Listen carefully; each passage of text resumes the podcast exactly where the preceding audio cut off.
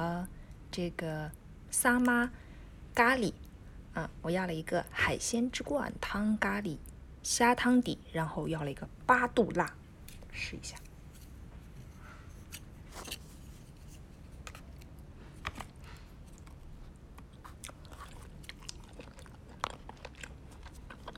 嗯。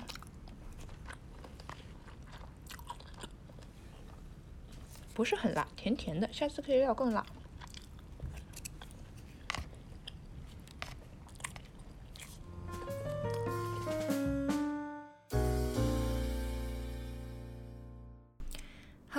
大家好。那本周的人是铁，饭是钢呢？嗯，有一点迟了。为什么呢？啊，原因非常非常简单，就是有太多事情，好多事情排在了一起，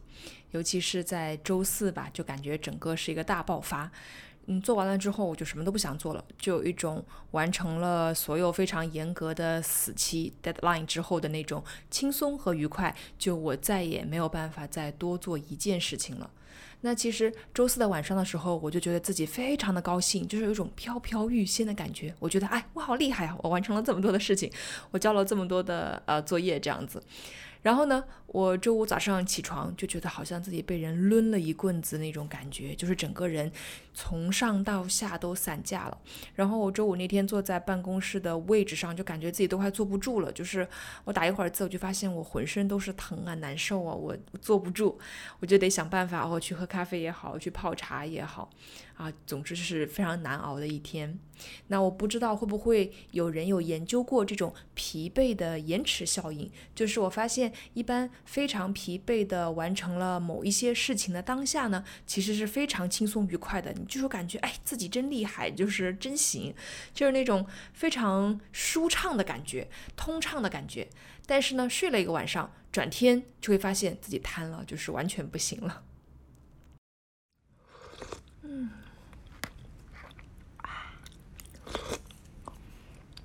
日式咖喱的咖喱酱里面，它这个咖喱很稀的，不是粘稠的，有点像汤一样，里面有很多的洋葱，还有香料。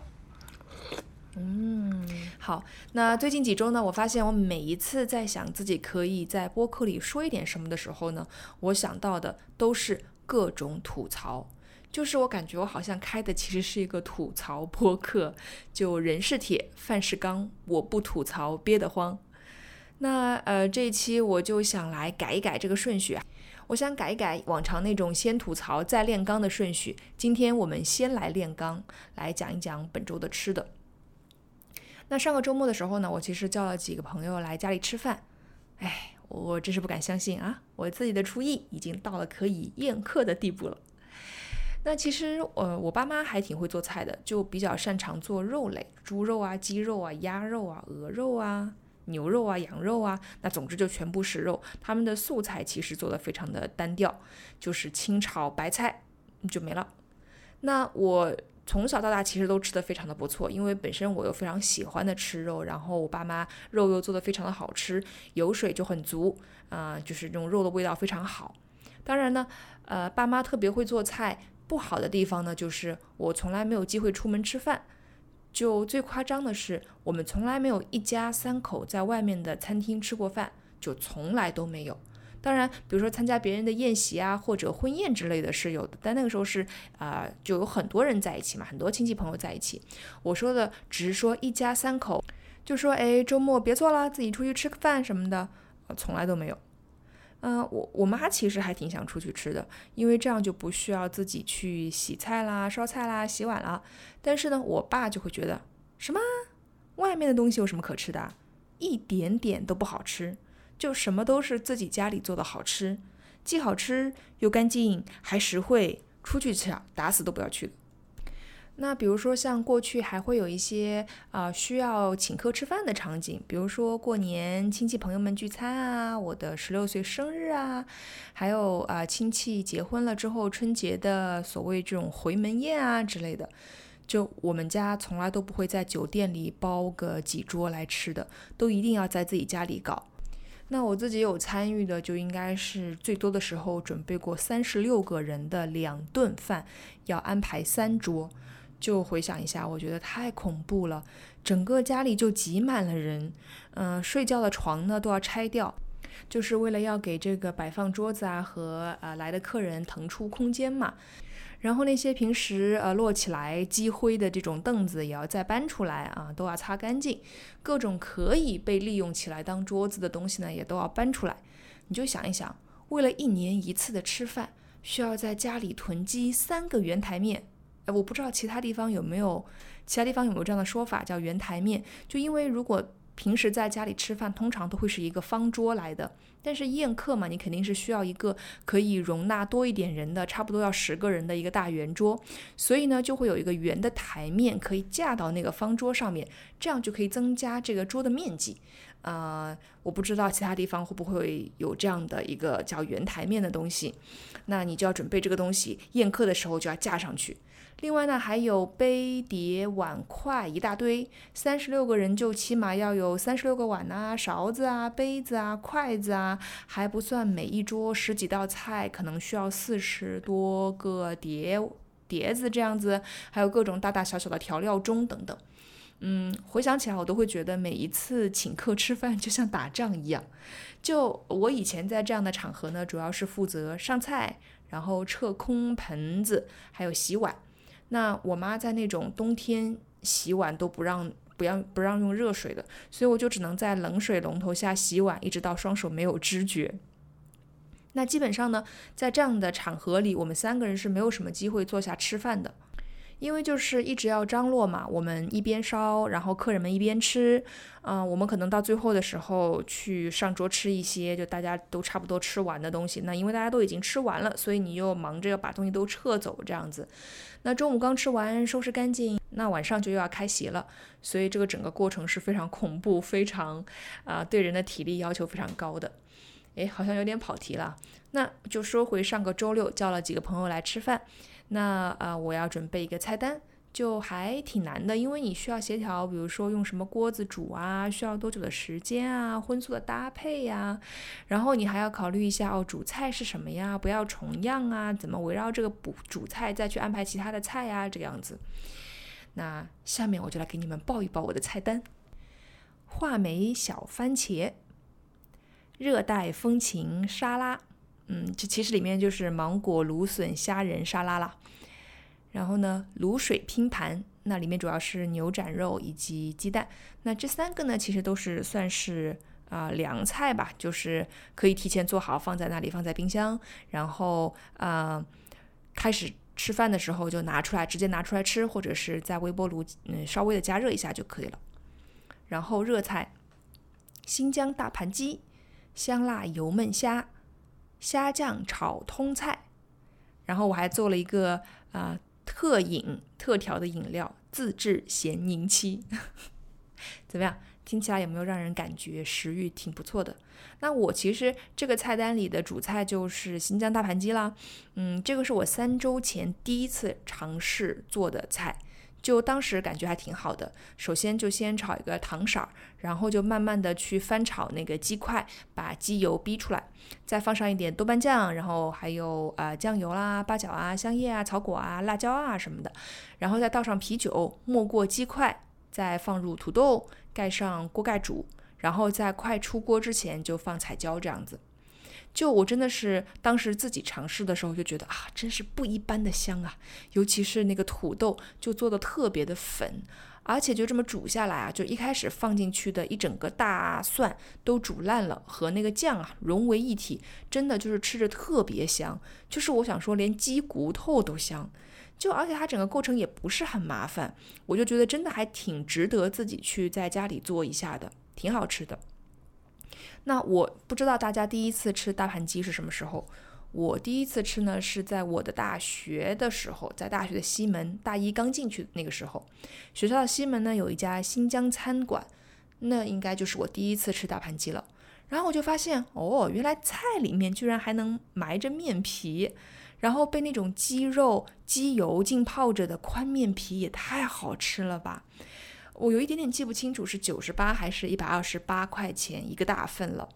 然后我那个时候也是第一次见到那么大的一个盘子，因为之前在南方见到的盘子都是比较小巧的，鱼盘就装鱼的那个盆子可能是我见过最大的盆子，结果呢这个装大盘鸡的盆子就真的是巨大的一一盆，呃，我有点忘记为什么要去吃了，我只记得一起吃饭的人里面呢，有一个我当时啊暗暗喜欢的男生，我正在努力和他称兄道弟。再后来去吃呢，就是这个男生的女朋友从老家来看他，然后呢，他就说要介绍我们认识，因为我们称兄道弟了嘛，我们是哥们儿。然后呢，就说给我一个机会来请他吃饭，我就我就真的请他吃饭了，请他们俩吃饭了。嗯，再后来这家店就拆了，然后我们学校的西门呢就被改造了，改造成美美的、恢宏的、大楼大师大气的啊，就是那样的那样的风格了。嗯，而且好像那个之后啊，我就没有再遇到让自己印象特别深刻的大盘鸡了。那自己做出来这一盘，可能就是印象第二深刻的大盘鸡了。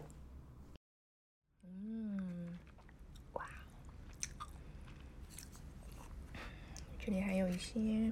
两朵西兰花，两块土豆，一块藕，还有一点茄子。然后海鲜里面有这个。青口，一些虾仁，还有一些鱿鱼，鱿鱼片，还有半个鸡蛋。嗯，嗯，米饭上面放了他们日本人非常嗯常用的那种拌饭的那种料，嗯，有一点海苔，有一点芝麻，嗯，有点小鱼鲜，小鱼，小鱼干，鲜鲜的，咸咸的。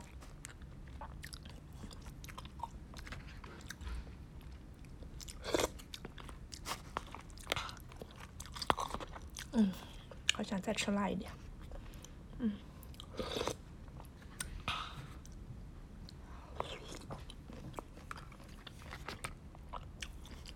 这好像还有一个鲍鱼啊，天呐。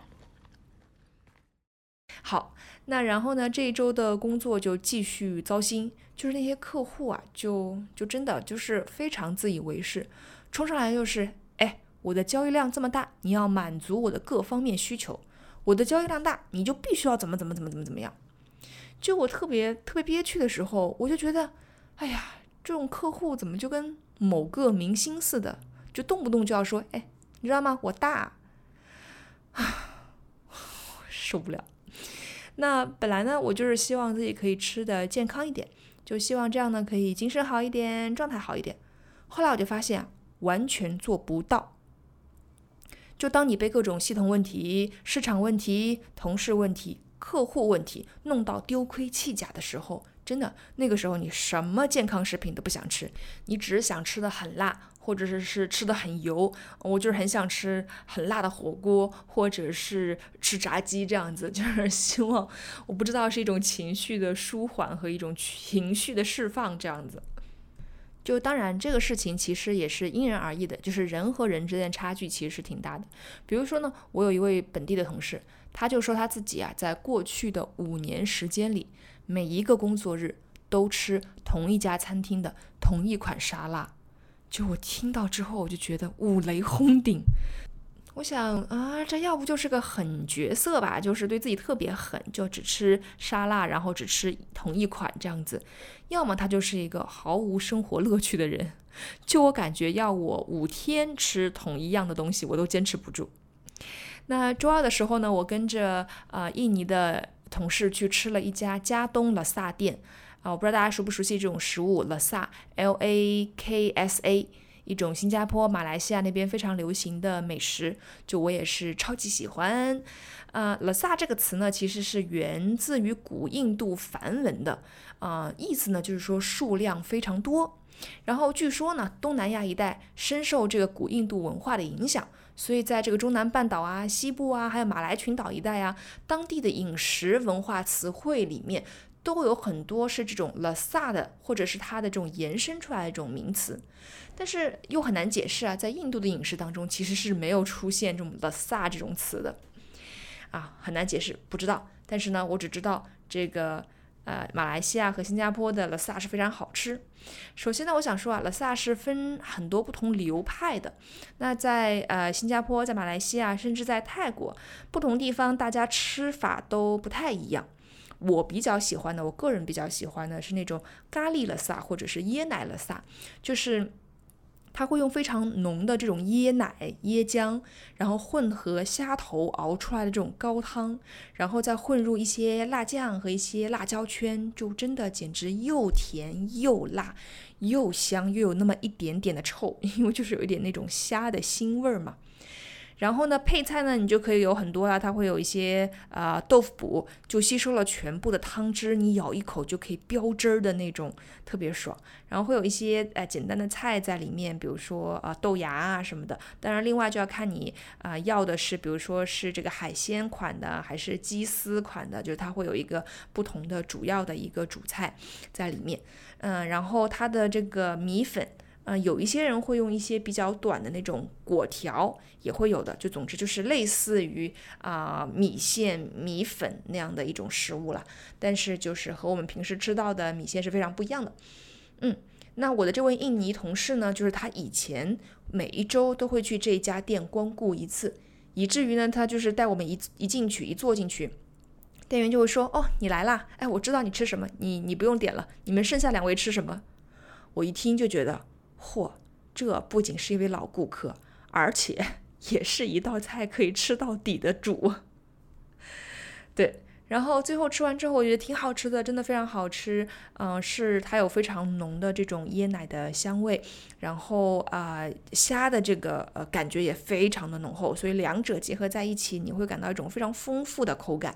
然后泡在里面的这种菜呀什么的都非常的新鲜，所以呢也非常的入味儿。啊，我就觉得真是恨不得把所有的汤都倒到肚子里去，然后就一直在想说啊，汤不是那么的健康，少喝一点吧。就总是在不停的说，我喝一口，我喝最后一口，我只喝最后一口。结果就真的就差不多，几乎是把整个汤都喝光了。好，那这就是，要不我想本周的人是铁，饭是钢就这样吧。因为我发现先讲吃讲累了，我我就不太会抱怨工作了，好像也不错。好，那这就是本周的人是铁，饭是钢，下期再见，拜拜。